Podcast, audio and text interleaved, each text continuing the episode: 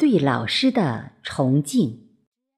作者：东东，诵读：贝西。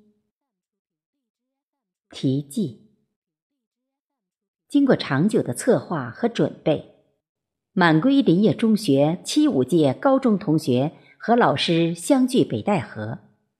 这是经过四十二年分别后的首次聚会，分外珍贵。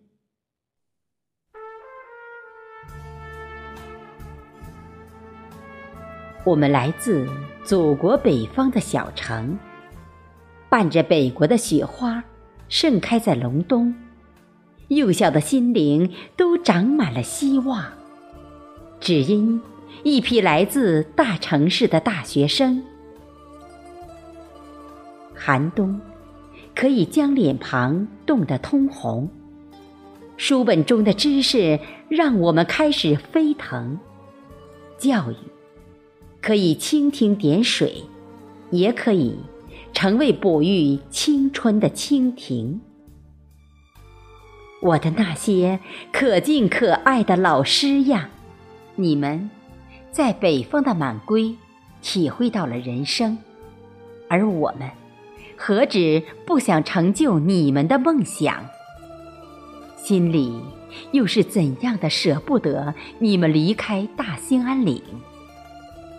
不信，问问山坡上还在生长的落叶松，他们一定为你们也曾燃烧的青春见证。兴安杜鹃为春天红遍山沟的时候，一定也有贝尔茨河为你们喝彩的奔涌。谁不愿意驾驭飞翔的山峰？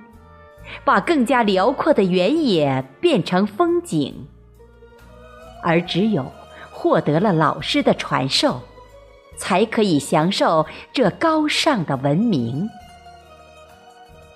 我们这些山里的野孩子，竟然被灌输了大城市的文明。